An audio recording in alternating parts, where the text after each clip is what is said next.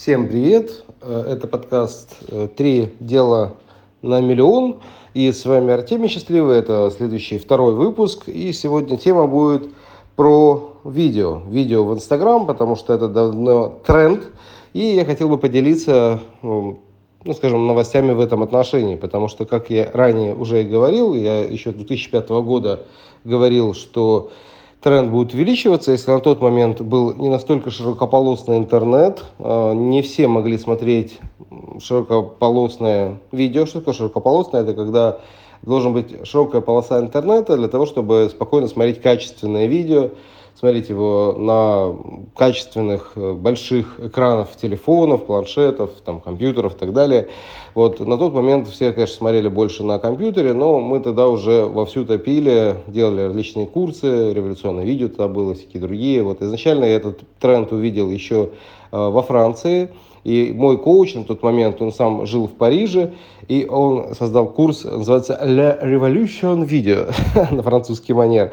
А сейчас статистику предоставляет уже Инстаграм, э, то есть официальные источники Инстаграма, и 91% недавно опрошенных, активных вот таких пользователей Инстаграм говорят, что смотрят видео в Инстаграм еженедельно. Вот. И, соответственно, вот вам нужно, в принципе, любому человеку нужно уметь своего внутреннего кинорежиссера и делать вот такую на фотопленку видео еженедельно для того, чтобы своих э, подписчиков, тех людей, которые следят за вами, тех, которые хотят с вами радовать. И, соответственно, Инстаграм является домом для вот такого жужжащего культурного, культа, культурологического даже видеоконтента, который оказывает реальное влияние на измеримые результаты. И, соответственно, как это делать, я сегодня поделюсь, потому что даже будет, ну, как обычно, поводится в нашем подкасте три дела, да, которые можно делать сегодня. И, в принципе, цель этого подкаста как раз показывать те вещи, которые будут двигать в отношении вашего миллиона. И вся фишка видео, чтобы это было необычное, как это большинство людей снимает там сторисы, что там, что я поел, что я попил, да, там, что у меня случилось, а чтобы это была реальная история, которая трогает людей. И что такое история? История это когда обязательно есть э, четыре фазы, четыре очень важных этапа. Это минус, плюс, супер, минус, супер, плюс. Если этого нету, то вероятность того, что у вас будет все огонь, весьма мала, потому что есть люди, которые находятся в состоянии депрессии, им, конечно же, находиться с вами, находиться с вами в отношении того, чтобы э, ну, поймать вашу волну, у них, конечно же, этого нормально не получится. Вопрос, почему? Потому что они просто находятся в состоянии такого негатива. Вот. И для них очень важно, чем больше, кстати, это будет эмоциональный разрыв, тем лучше, потому что, ну, представьте, да, кто-то встал э, состоянии какого-то будуна, да, или там после какой-то супер ссоры, или что-то еще такое. Естественно, если человек пришел в таком состоянии к вам э, на видео, его нужно в этом состоянии и поймать. Поэтому если вы качнетесь вниз, вплоть до... Почему, кстати, фильмы ужасов так сильно выстрелили в свое время? Вся фишка в том, что некоторые люди смотрят и говорят, о, оказывается, все не так плохо, кому-то там ногу отпилили, руку там, что-то еще страшное случилось, да, у меня там, ну, не так все страшно, и у людей, как ни странно, от фильмов ужаса поднимается настроение, у них э, появляется вот этот э, знаменитый есть такой очень интересный гормон, который отвечает вообще за боль. И некоторые люди получают вообще боль от э, эмоциональной боли, от физической боли. И на самом деле есть хорошая боль, да, есть плохая боль. Если вы в своих видео будете показывать эту боль, серьезную такую, не детскую боль. Это гормон называется эндорфин. Можете в интернете посмотреть.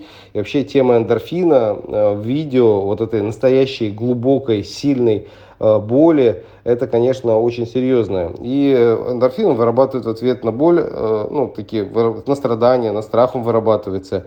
А низкий уровень эндорфинов, он как раз позволяет процветать таким не очень хорошим чувством, как прокрастинация, откладывание проблем, избегание сложностей. И весь секрет фильмов, таких именно продающих крутых видеороликов, что идет работа вот с этим гормоном, с эндорфином.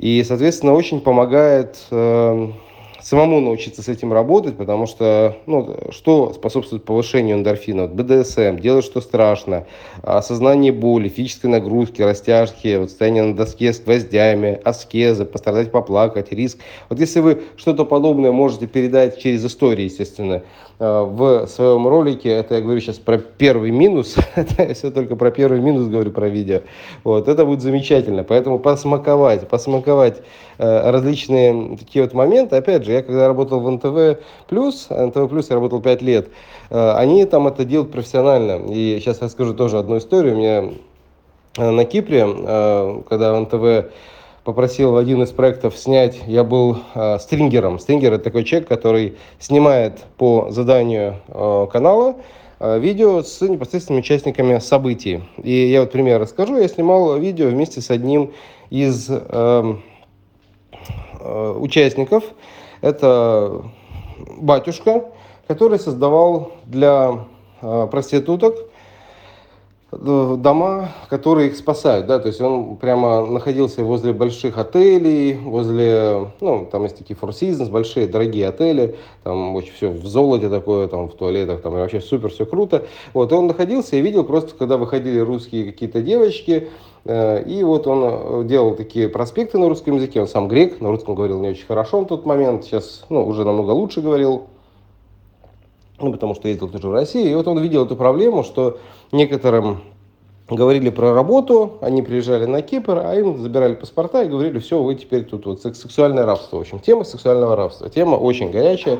И, соответственно, он э, давал им эти проспекты, говорил адрес, куда можно прийти, где их будут защищать, что им, ну, там, посольство подадут, что их вернут домой, что не все не закончилось на вот этом событии, что они, ну, не заложники ситуации. И, соответственно, вот я с ним снимал это видео, он очень подробно рассказывал, как он ходил, как ему, ну, очень сильно угрожали, потому что, естественно, все эти люди, которые это делали, они говорили, что батюшка, иди-ка ты отсюда, вот, но он, тем не менее, ну, у него такой был именно, ну, крест такой, он нес такой крест, вот, и у них 200 или даже 300 жило в доме э, бывших проституток, которые уходили как-то непонятным образом, и он их там пристраивал, они там э, еду им приносили. Он даже у мамы занимал деньги, ну, в тот момент уже мамы не было его, ну, когда мы с ним снимали интервью, тут она еще была жила, жива.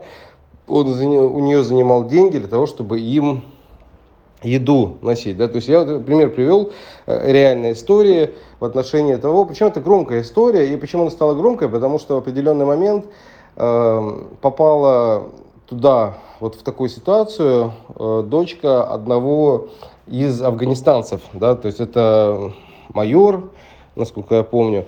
Он, э, когда он был в Афганистане, а вот предложили работу ей, когда он был в Афганистане, она поехала, и вот ее там стали всячески там туда направлять, что вот, вот ты должна, ну, они там обычно 3-4 дня измываются над женщинами, а потом ну, как-то вот делать. Причем Северный Кипр до сих пор э, там это есть, да, потому что там нет никакого нормального этого. Вот на Южном Кипре сейчас уже все поменялось, но на тот момент было так, потому что тогда, ну, тогда была именно такая ситуация, вот когда вот как раз была афганская война, это какой-то вот там 2000 какой-то далекий год был, 2001, по-моему, я вот сейчас точно уже не помню. Вот, но мы снимали это, э, ну, относительно недавно, года 3-4 назад, потому что как это было ну, снова как-то это там активизировалось, поэтому вот НТВ стало снова снимать эту историю. То есть история это такая э, горячая, серьезная тема. И потом это афганистанец, он стал, э, ну, когда уже приехал в Россию, стал э, очень серьезно бороться со всей этой э, ситуацией, стал э, посольство Кипра обходить, стал писать там президентом, а он был герой, что было понятно, да, он был герой в Афганистане, он прям серьезный герой, он такой настоящий, с кучей медалей и со всеми этими делами, он такой воин. Вот. И его дочка в итоге, она три или четыре дня сопротивлялась, и потом просто взяла и выбросилась из окна. Вот, и разбилась насмерть. И, конечно, это уже, ну, это стало известно, да, потому что скрывать убийство они не смогли.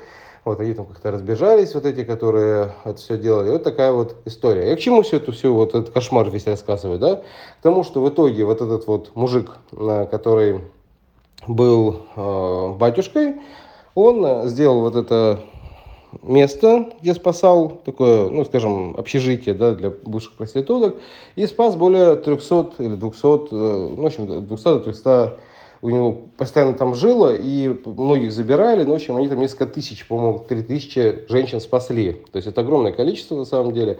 Вот. И я к чему это говорю? К тому, что в итоге эту ситуацию решили. И пока э, различные бюрократические системы, жернова эти огромные системы поворачивались. Вот был человек, который у мамы своей достаточно уже Э, ну, такой очень взрослым, и когда я у него брал интервью, ему уже там лет 60 было, там 60 чем-то даже. То есть это вот он брал у женщины, которая сохранила себе деньги, да, брал вот, ну, то есть вот, ну, чтобы помочь людям. То есть это вообще удивительно. Само по себе вот есть такие вот э, святые люди, так скажем, да, которые серьезно помогали. Причем он это говорил, так, ну, скажем так, с неохотой, не с какой-то там геройством, да, вот как-то вот, ну, так оно было. Это прям видно было. Вот, я вам задавал вопрос. Конечно, было очень интересно. Вот, я к чему все это говорю? К тому, что у вас, если будет история, э, которую вы рассказываете о своих клиентах, да, о своих услугах, которые серьезным образом меняют жизни людей, тогда, соответственно, у вас будут и совершенно другие вот эти все э, моменты. Потому что если вы будете именно так делать, так что будет множество подробностей, множество интереснейших фактов, э, ну тогда это будет сильно брать за живое. Вот. И, соответственно, нужно именно вот в таком ключе делать. И опять же, в истории есть минус, плюс, а есть супер минус, и есть супер плюс. И когда вы будете делать такой мини-сценарий, опять же, это легко сделать из того, что вы даете какой-то видеоряд, что-то рассказываете. Истории должны быть коротенькими. В Инстаграм это минута, больше не нужно, потому что это будет здесь 4 сториса по 15 секунд. И достаточно кратко. Просто, что вот было так, стало так. Было вот, вот так супер негативно, а стало вот так вот супер классно. Вот хотите подробнее, вот у меня там вебинар. Хотите решить свой вопрос, вот у меня бесплатная консультация. Все. И потом это закрепляете в highlight, и люди, которые к вам приходят, неважно откуда, там, по рекомендации, там, с рекламы, с рассылки какой-то или что-то еще, потому что мы постоянно показываем, как делать супер дешевую рекламу, когда можно там за 3000 рублей получить десятки, даже сотни людей. Они цепляются, цепляются за эти видео. Вот, поэтому сегодня три простых задания, да, придумать какую-то историю, второе, написать ее ручечкой вот, на бумаге в формате минус, плюс, супер, минус, супер, плюс. И третье, записать это все в любом формате. Можно говорящей головы, можно просто как угодно, то есть как вы хотите. Вот. На этом будем завершать. С вами был Артемий, счастливый и до свидания.